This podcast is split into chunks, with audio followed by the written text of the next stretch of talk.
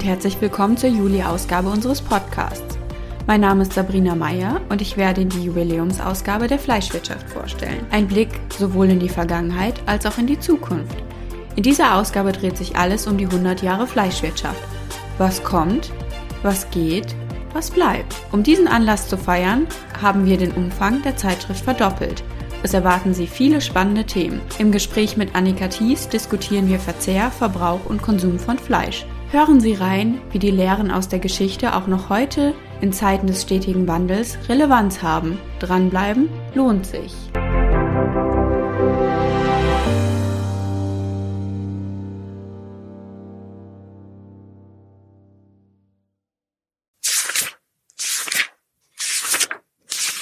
Dieser Podcast wird präsentiert von AWO. Zwei Jubilare, eine Leidenschaft. Mit gutem Geschmack hoher Qualität und einem feinen Gespür für Trends haben sich die AWO-Werke seit ihrer Gründung im Jahr 1921 zum Marktführer für Verarbeitungsgewürze in Deutschland und Europa entwickelt. Mit mehr als 700 Mitarbeitern produziert AWO jährlich 50.000 Tonnen Gewürze, Marinaden und Würzsoßen insbesondere für die Fleischwirtschaft. Dabei ist und bleibt nachhaltiges Wirtschaften auch im Sinne seiner Kunden das entscheidende Leitbild des Handelns. Auch in Bezug auf die sich wandelnden Anforderungen an die Lebensmittelwirtschaft können sich die Kunden auf AWO als exklusiven Partner für Geschmack und Technologie zukünftig verlassen. Von Jubilar zu Jubilar wünscht AWO der Fleischwirtschaft zum 100-jährigen Bestehen alles Gute.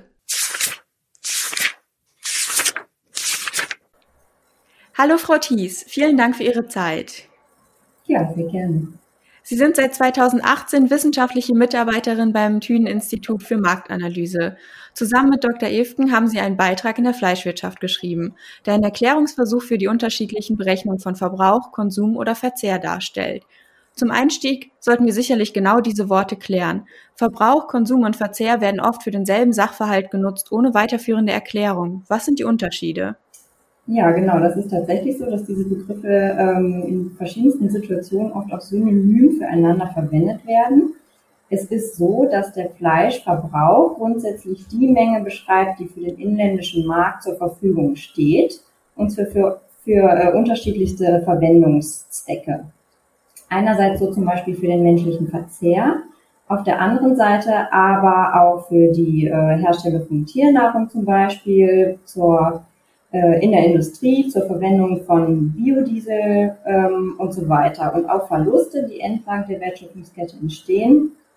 Und äh, auch äh, nicht essbare Bestandteile wie zum Beispiel Knochen sind also im Fleischverbrauch noch enthalten. Und der Begriff Fleischkonsum wird ähm, synonym für den Fleischverbrauch verwendet. Und wenn wir dann von äh, Fleischverzehr sprechen, dann meinen wir tatsächlich nur die Menge, die sozusagen zur menschlichen Ernährung auch zur Verfügung steht und da sind dann auch keine nicht essbaren Bestandteile wie Knochen beispielsweise mehr enthalten.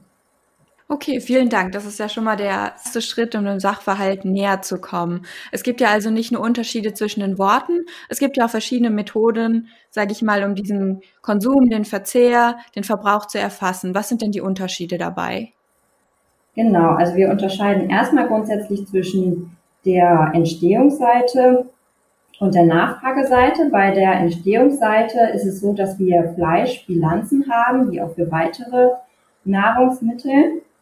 Und in diesen Fleischbilanzen errechnen wir zunächst die Nettoerzeugung, die der Schlachtmenge entspricht, berücksichtigen den Außenhandel und der führt uns dann zu einem Verbrauch, der ja wie gesagt verschiedene Verwertungs Arten beinhaltet. Um jetzt die Verwertungswege abseits des menschlichen Verzehrs sozusagen abzuziehen, wie auch äh, Verluste und nicht essbare Bestandteile, benutzen wir festgelegte Koeffizienten. Und diese Versorgungsbilanzen werden dann halbjährlich ähm, aktualisiert, so dass wir Aussagen treffen können äh, hinsichtlich des Status quo des Fleischverzehrs, aber auch Prognosen äh, beispielsweise berechnen können.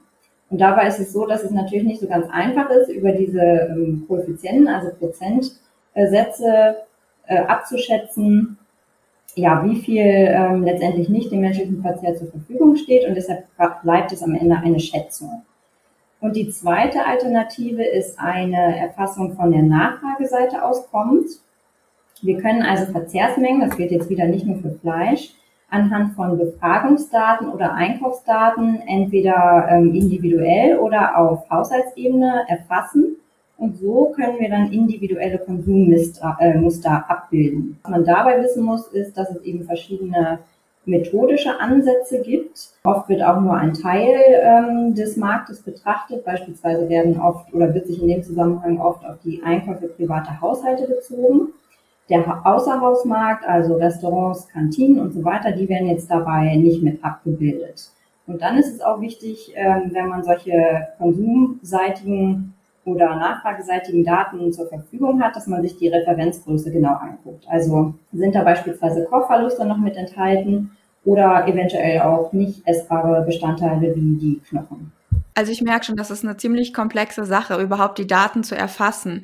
Aber was macht man denn mit diesem Berg an Daten, wenn man sie hat? Also welchem Zweck bzw. welche Erkenntnisse kann man aus diesen Daten dann erschließen? Genau, da muss man eben auch ein bisschen differenzieren. Also wenn wir unsere Versorgungsbilanzen nehmen, also die Schätzung über Koeffizienten, wir können jährlich ein Verzehrslevel ausweisen, ein Fleischverzehrslevel, dann ähm, erhalten wir erstmal einen Überblick über den Status wo, also wie viel Fleisch steht zur Versorgung der Bevölkerung sozusagen zur Verfügung und wie viel wird schätzungsweise pro Kopf im Jahr verzehrt.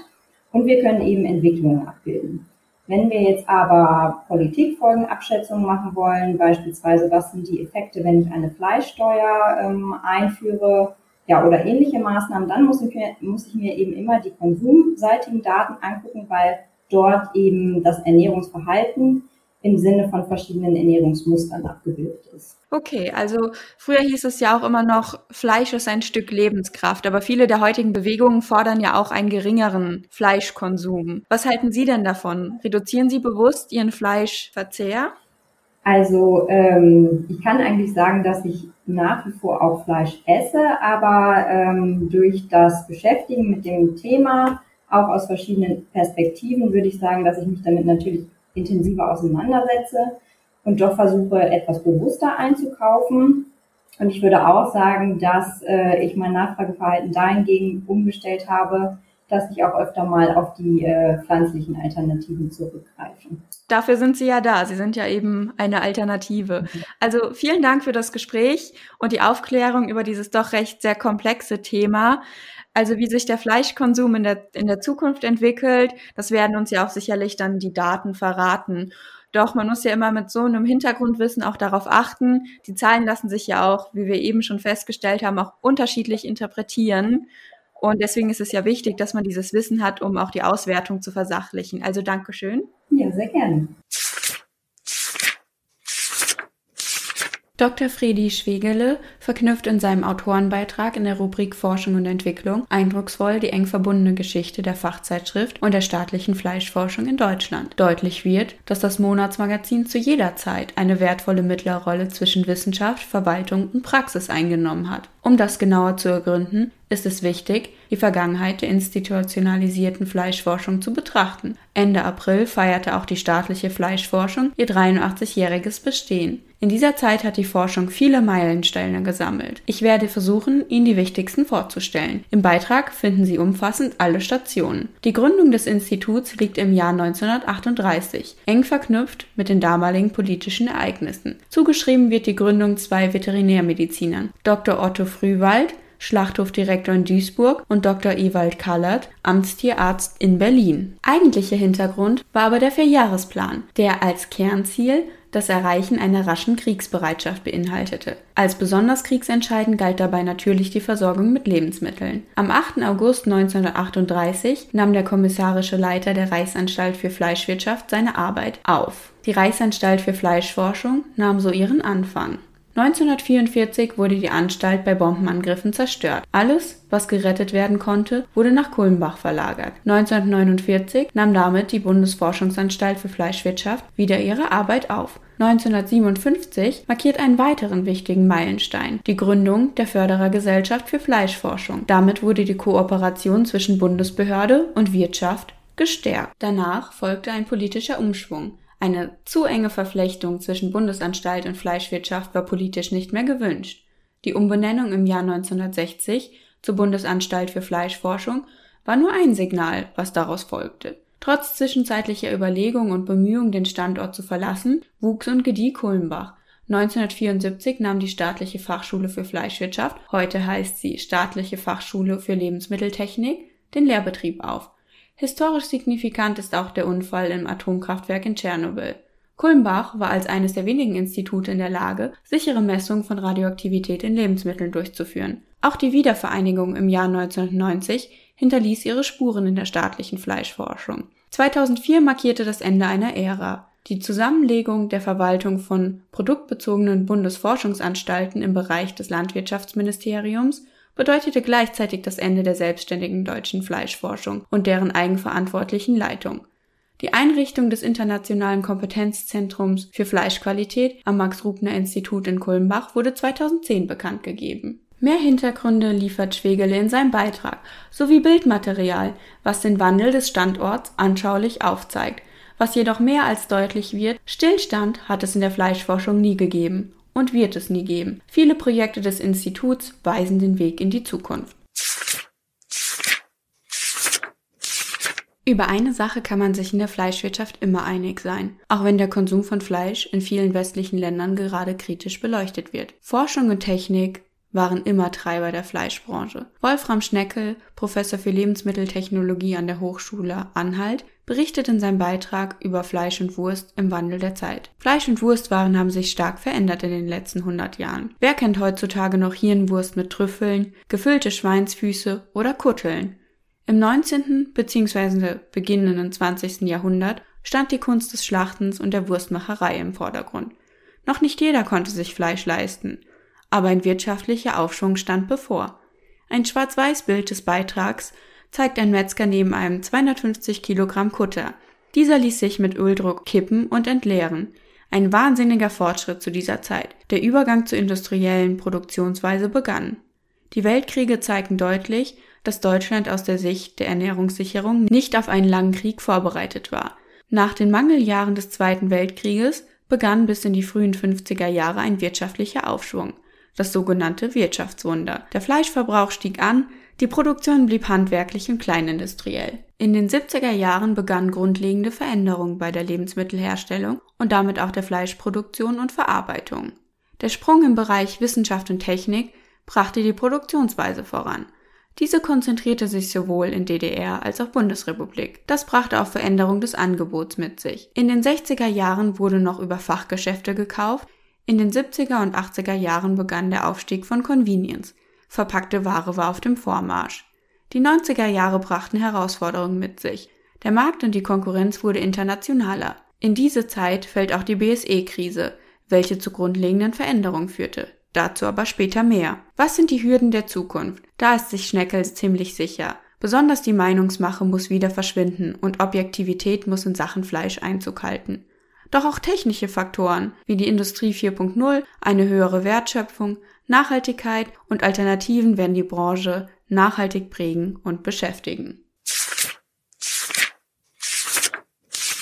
Eben im Beitrag schon angekündigt, jetzt ausgeführt. Die BSE-Krise. Dieses Jahr markiert nicht nur ein Jubiläum der Fleischwirtschaft, sondern auch 30 Jahre BSE. Bovine spongiforme Enzephalopathie, kurz BSE, aber auch Rinderwahn genannt, ist eine Tierseuche, die die Verbandswelt in Deutschland veränderte. Die tödliche Erkrankung des Gehirns, vor allem bei Hausrindern, wird vermutlich durch Prionen, das sind atypisch gefaltete Proteine, verursacht. Noch heute erinnert sich jeder aus der Branche an den Schrecken, den diese Seuche verbreitet hat. Harald Niemann, Geschäftsführer des Verbandes der Verarbeitungsbetriebe tierischer Nebenprodukte, rollt die Geschehnisse von damals auf und rückt sie in seinem Beitrag ins rechte Licht. Schon Mitte bis Ende der 1980er Jahre wurde das Auftreten des Phänomens BSE in Fachkreisen diskutiert, doch war noch relativ unbekannt. 1992 häufen sich dann schließlich die Fälle in Großbritannien. Die Besorgnis stieg an. Fieberhaft wurde nach Erklärung gesucht. Der Verdacht wuchs, es könnte etwas mit dem Futter zu tun haben. Anfang Juni 1993 trat die Spezialbetriebeverordnung in Kraft. Eine veterinärrechtliche Zulassung war nun nötig. Die Einschläge kamen dennoch näher. Im Februar 1994 wurden die ersten zwei BSE-Fälle in Deutschland ermittelt. Noch handelte es sich nur um Importtiere. Am 18. März 1994 wurde ein erstes nationales Verfütterungsverbot erlassen. Das Verfüttern von Tiermehl aus Tierkörperbeseitigungsanlagen an Wiederkäuer wurde verboten. Die Zeit des Nichtbeachtetwerdens der Branche war vorbei. Die Gewinnung von Futtermitteln aus Schlachtnebenprodukten rückte in die Mitte der Gesellschaft. BSE verschwand aber nicht und zog weiter seine Kreise. Um die Jahrtausendwende waren nicht mehr nur importierte Rinder betroffen, auch in Deutschland geborene waren infiziert. Das Phänomen kam im Bundeskanzleramt an. Bundeskanzler Schröder schloss ein völliges Verbot der Verfütterung von Tiermehl nicht mehr aus. Am 2. Dezember trat es in Kraft. Tierische Proteine und Fette durften nicht mehr an Nutztiere verfüttert werden. Die Aufregung um BSE und seine Folgen legte sich langsam. 2010 wurden erste Lockerungen auf den Weg gebracht. Als erster Schritt wurde die Verfütterung tierischer Proteine an Tiere der Aquakultur erlaubt. Der nächste große Schritt steht nun an. Stand Mai 2021 soll es die Verfütterung von tierischen Proteinen von Geflügel an Schweine und von Schweinen an Geflügel wieder geben. Ist das ein Ende der BSE-Krise? Die Antwort muss darauf zuerst mal Nein lauten, denn es bleibt das Verfütterungsverbot an Tiere derselben Art. Wissenschaftlich begründet ist dies laut niemand nicht, sondern liegt in Ethik begründet. Grund dafür sei nun nicht mehr nur BSE, sondern auch der gesellschaftliche Konsens. Niemand zieht deswegen ein ernüchterndes Fazit. Es sei wohl nicht gewünscht, ressourcenschonend zu sein. Als reiches Industrieland verzichte man auf die vollständige Nutzung des geschlachteten Tieres, alles nur aufgrund gesellschaftlicher Vorbehalte. Dieser Beitrag zeigt, dass in jedem Bereich der Fleischwirtschaft und insbesondere im Bereich der tierischen Nebenprodukte die gesellschaftliche Entwicklung auch die Produktion beeinflusst. Dr. Herbert Buckenhüskes setzt sich in seinem Beitrag mit der Ethik und Kulturgeschichte des Fleischverzehrs auseinander. Seit geraumer Zeit beschäftigt er sich mit kulturhistorischen und ethischen Aspekten im Umfeld der Lebensmitteltechnologie. Über die Tötungsfrage wird nicht erst seit der modernen Zeit reflektiert. Tierdarstellungen steinzeitlicher Höhlenmalereien haben einen ebenso mythischen wie religiösen Hintergrund. Schon in archaischen Kulturen haben sich Bräuche, Vorschriften und Tabus entwickelt. Allein in der Bibel, wie auch in vielen anderen religiösen Schriften aus dem Judentum und im Islam finden sich vielfältige Speise- und Verbote. Auch asiatische Religionen bedienen verschiedene Narrative rund um die Tötung eines Tieres zur Nahrungsaufnahme. Doch nicht nur Religionen gehen dieser Frage auf den Grund, auch die Philosophen beschäftigen sich seit der griechischen Zeit mit dieser Thematik. Doch wie sieht es in unserer heutigen Zeit aus? Essen ist heute nicht mehr persönlicher Geschmack, sondern Politik.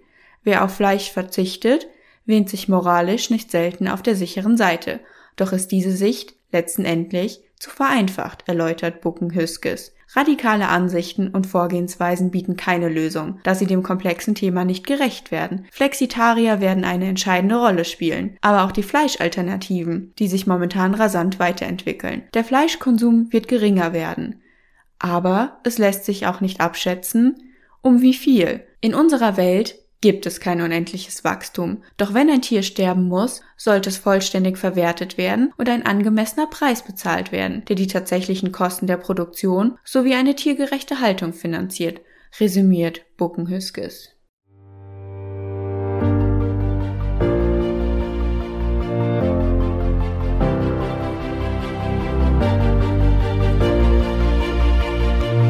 Vielen Dank fürs Zuhören. Anlässlich des Jubiläums habe ich auch mit meinen Kollegen eine Sonderepisode aufgenommen, wo sich die Menschen hinter der Fachzeitschrift vorstellen. Reinhören lohnt sich. Unser nächster Podcast erscheint wie gewohnt mit der Augustausgabe der Fleischwirtschaft am 19.08. Zum Abschied möchte ich Sie noch auf unser Forum der Fleischwirtschaft am 22. und 23. September in Quakenbrück aufmerksam machen. Unter dem Thema Neue Rezepte braucht die Wurst, rechtliche, technologische und sensorische Herausforderungen der Reformulierung können Sie sich auf spannende Themen, einen anregenden Austausch und eine entspannte Atmosphäre freuen. Auf Wiederhören!